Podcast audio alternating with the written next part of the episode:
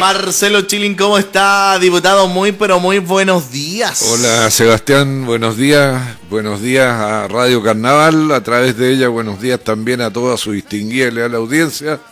Parto por pedirle disculpas por mi ausencia tuve que someterme a una pequeña intervención quirúrgica, todavía ando con el parche en la nariz, como usted verá. Así es. Y eso es lo que explica mi ausencia, no mis faltas de ganas de conversar con usted, con Radio Carnaval y con su gente. No, diputado, está bien. Mientras sea algo de salud, está todo permitido. Muy bien. Oiga, diputado, ¿cómo está usted? ¿Bien? ¿Todo bien? Sí, bien, de salud, en el trabajo, bien, la familia, bien, vamos bien. Vamos bien. Bueno, usted eh, tuvo también un eh, problema de salud. Nosotros también tuvimos a Claudito, también. Eh, ¿Ah, sí? También tuvo que intervenirse. se puso pechuga. y, y, tuvo la guagua, así que ya nació la guagua. El lunes también ya vuelve. Oiga, diputado, bueno, vamos a conversar de diferentes temas y, y uno de que esta semana el intendente se ha enfrascado en una discusión con el Consejo Regional que rechazó la cartera de inversiones regionales, ARI. Estos últimos acusan una incompetencia de Martínez. ¿Esto en qué afecta, diputado? Mire, eh, en la discusión presupuestaria eh, hay una fase que es la que le corresponde propiamente al gobierno en funciones. Y ahí eh, los distintos ministerios, servicios y también los gobiernos regionales desfilan, por decirlo así, en el Ministerio de Hacienda ante la Dirección de Presupuesto y explican y defienden el por qué sus solicitudes de mayores recursos para esto, para lo otro. Y el ARI es eso, es como el anteproyecto regional de inversiones, ARI. ¿ah? Eh, y en realidad al intendente Martínez lo critican eh, porque no habría hecho las consultas suficientes y necesarias dentro del Consejo Regional, que como usted sabe es de elección popular. Claro.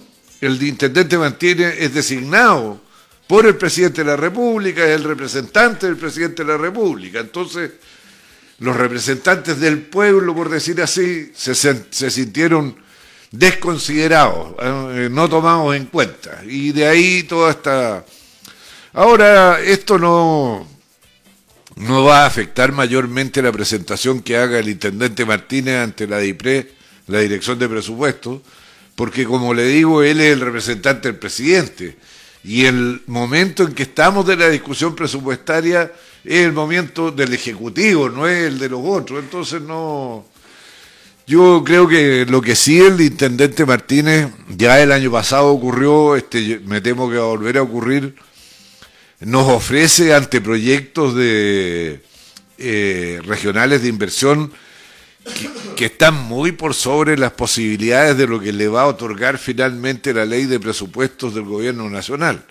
Y crea falsas expectativas, yo entiendo que aquí estamos todos desesperados porque nuestra tasa de cesantía en la región es mucho más alta que la del resto del país y todos quisiéramos eh, aportar nuestro granito de arena que el asunto se arregle, pero esto hay que hacerlo con responsabilidad y sin despertar falsas expectativas que después se vuelven contra uno. Diputado, hay un tema que llevamos eh, varias semanas, varios meses hablando con respecto a esta factibilidad y la demora de concretar el estudio de factibilidad de la nueva región de Aconcagua. ¿Qué cree usted que, es lo que está pasando? ¿Indolencia? ¿Electoralismo? ¿Burocracia? Yo creo, don Sebastián, que el tema más sencillo que es, es que el gobierno no cree en la necesidad de la nueva región de Aconcagua y por lo tanto no le pone ningún entusiasmo, esfuerzo ni gana a, cumplir las etapas que podrían llevar a crear esta región. Yo, usted sabe, fui subsecretario de Desarrollo Regional y Administrativo, me tocó eh, encarar el tema de la creación de la región de los ríos, Valdivia. Eh, y claro, hay un estudio económico para conocer la realidad económico-social de la región que se crea y qué pasa con aquella de la cual se desprende. Pero no es condición sine qua non para la creación de la región. El estudio que le da eh, el vamos al impulso ya fue hecho.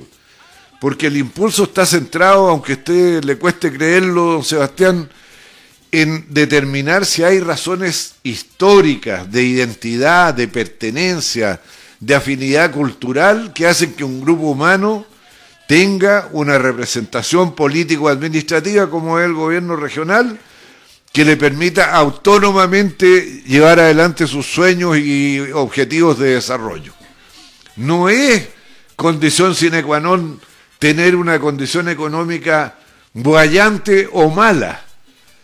Y el estudio, además, que se va a encargar, entiendo, una consultora privada, si es que se encarga, porque se ha venido dilatando, como usted lo recordaba, son todas cifras que están en poder del gobierno. Las tiene impuestos internos, las tiene la Tesorería General de la República, las tiene la propia Subdere, las tiene el Banco Central en lo que se refiere a exportaciones, las tiene Cochilco en lo que se refiere a la actividad minera. Entonces, incluso bastaría un oficio pidiendo la evolución de estas cifras a lo largo de los últimos 10 años para que usted lo pueda comparar sin necesidad del auxilio de un, de un consultor. Yo creo que más bien es una medida dilatoria, pero lo que va a ocurrir, yo ya tengo mi experiencia en política, es que el próximo año se abre la temporada de casa.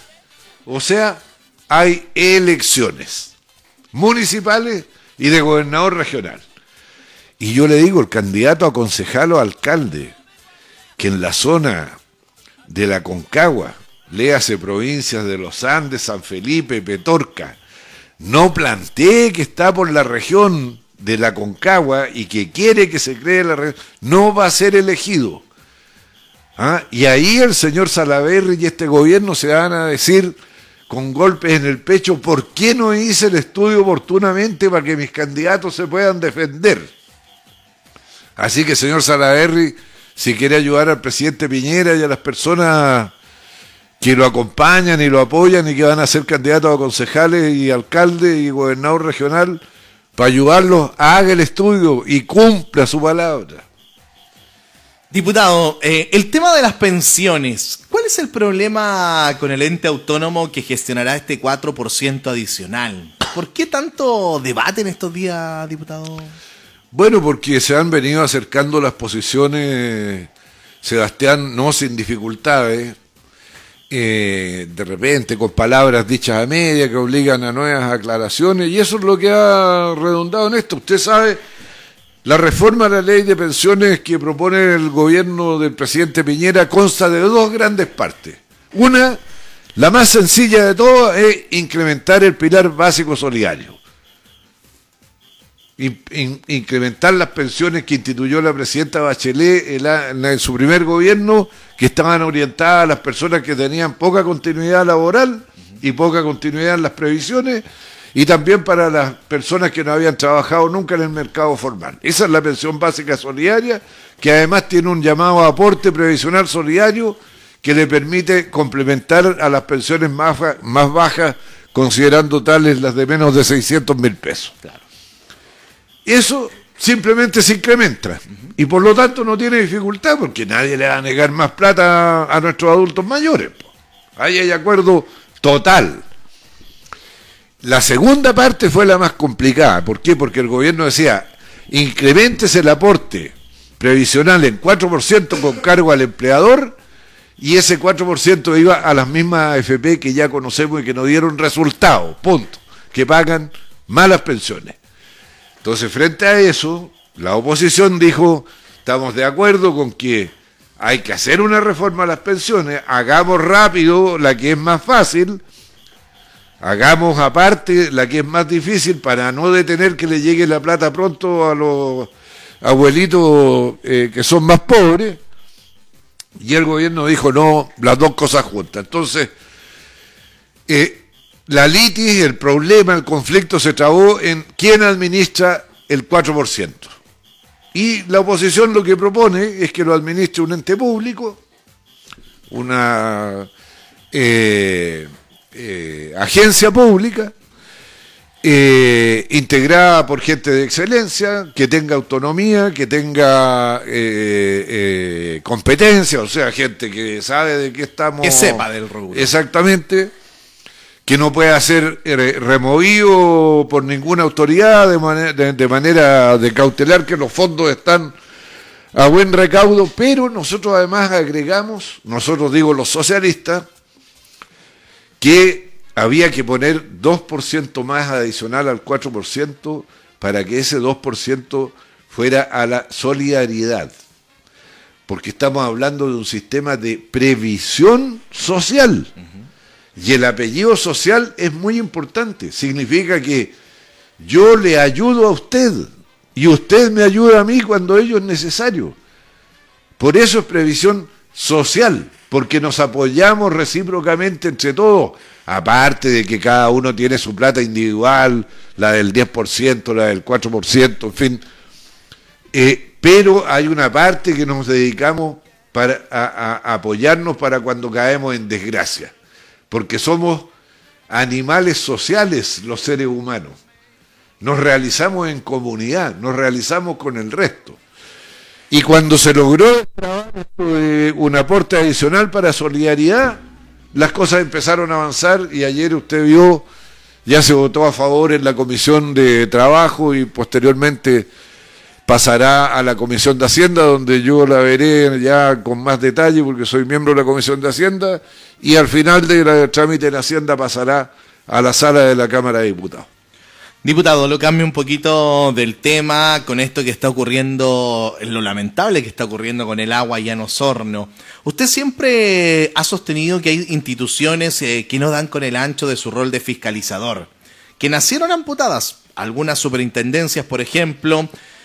Esto puede llegar a suceder en la región lo que pasa con la empresa Esal en Osorno y la incompetencia del Estado. ¿Qué le parece todo esto, diputado? Podría perfectamente. Mire, aquí hubo una Porque digamos, Osorno es una de las zonas que más llueve, que más, sí, donde más agua, hay, o sea, y, lamentablemente con grandes y buenos ríos. Exactamente. A diferencia de acá, que a diferencia de acá que nuestros ríos son riachuelos. Exactamente, con suerte un, una tira de agua. Podría pasar ¿Podría llegar a suceder eso acá en la región? Sin eh, duda. Lo que pasa, Sebastián, es que el modelo económico de Chile en la parte que fue diseñada por los Chicago Boys, dijo, eh, y esto es lo que rige nuestra constitución. Esto no tiene nada que ver los basquetbolistas. No, no, no.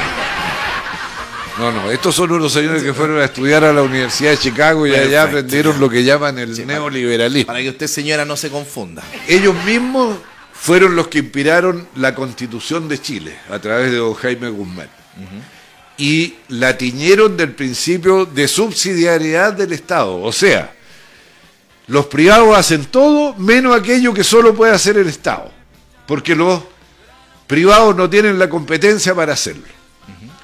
Y como le dio todo a los privados, lo público lo deterioró y lo erosionó al máximo posible. Por eso la superintendencia se dice que son tigres sin dientes, porque en realidad no tienen... Mire, el desastre que provocó Sal en, Osorno y arriesga como máximo una multa de 600 millones de pesos, un millón de dólares. Claro, para usted en lo personal es mucho y para mí también. Pero para el daño que le provocaron a 180 mil ciudadanos, es muy poco, pues. Y peor todavía, ¿sabes? El modelo está hecho así. La modernización del Estado, a mi juicio, consiste en fortalecer la superintendencia para protegernos a los chilenos y a las chilenas en nuestros derechos. Esos son las superintendencias. Requerimos cambiarla de eh, servicios sanitarios, pero en la propia ley de concesiones está establecido que usted la puede caducar si aquel que se benefició de la concesión no cumple. Ayer salió algo dicho por el expresidente Lagos a este respecto, de que era posible caducar la concesión. Y yo le digo, el presidente Piñera fue el martes en la mañana, el miércoles, perdón, el miércoles en la mañana, porque le dijeron que se resolvía el problema. el martes feriado no trabaja él? No, no. O tal vez trabaja, pues. Pero, pero fue para allá y se rieron en su cara, pues le dijeron que el problema estaba resuelto y no estaba resuelto. Entonces, yo aquí creo incluso que estamos en un problema que vaya más allá del agua y de los derechos que tiene el Estado de Chile sobre las concesiones que otorga. Estamos frente a la dignidad del Estado. Y aquí vamos a ver si Chile es un Estado digno que se hace respetar o no. Porque la tomadura de pelo que le hicieron al presidente Piñera, bueno, es de marca mayor. Y eso yo creo que el Estado de Chile no lo puede permitir. Diputado, relacionado con esto, ¿qué le parecen los días administrativos por el viaje a Estados Unidos del presidente que tuvo que suspender, la verdad, para, para ir a... Bueno, lo suspendió porque seguía la crisis del agua en Osorno.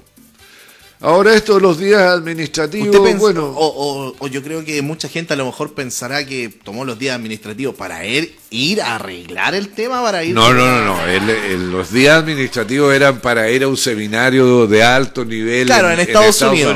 Pero ahora se puso el overall para ir a ayudar allá...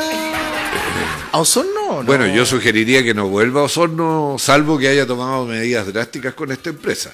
Porque le reitero, la dignidad del Estado está en juego. En todos lados sabemos que cuando hay un contrato de una empresa y no cumple, se puede caducar en cualquier momento por, por, falta. Y está establecido, en la ley de concesiones. Exactamente. ¿Y esto por qué no, no se realiza, no se corta por lo sano, ah. diputado, y decir hasta acá nomás llegamos, señores, es sal, ya no... Yo, ¿sabe? Para ahorrarme fiscalizaciones de, respecto de todos los demás ¿ah? y hacer que cumplan con la ley y con aquello a lo cual los obliga el contrato, le caduco la concesión de sal en Osorno y le apuesto que las demás van a correr parejito. ¿ah? Exactamente. Porque en todas partes hay temas con las faltas de inversiones, la, falta de previsión, la reducción de personal, porque como se trata de ganar y ganar plata, mientras menos cuadrillas de trabajadores tenga para responder a las emergencias, para reparar, mejor. Diputado, un eh, gusto tenerlo acá en los estudios de la Radio Carnaval. ¿eh? No, el gusto es mío, Sebastián. Estuvo, bueno, el bueno hoy día el programa, largo estuvo. Sí, sí, pues, hablamos. se agradece. Todo lo que yo no había podido hablar el viernes pasado Exactamente, me lo no, si al tiro dos por uno hicimos, no. Aprovechamos el combo dos por uno. Gracias, Sebastián. Que Hasta le vaya la próxima semana. Un abrazo, hasta luego.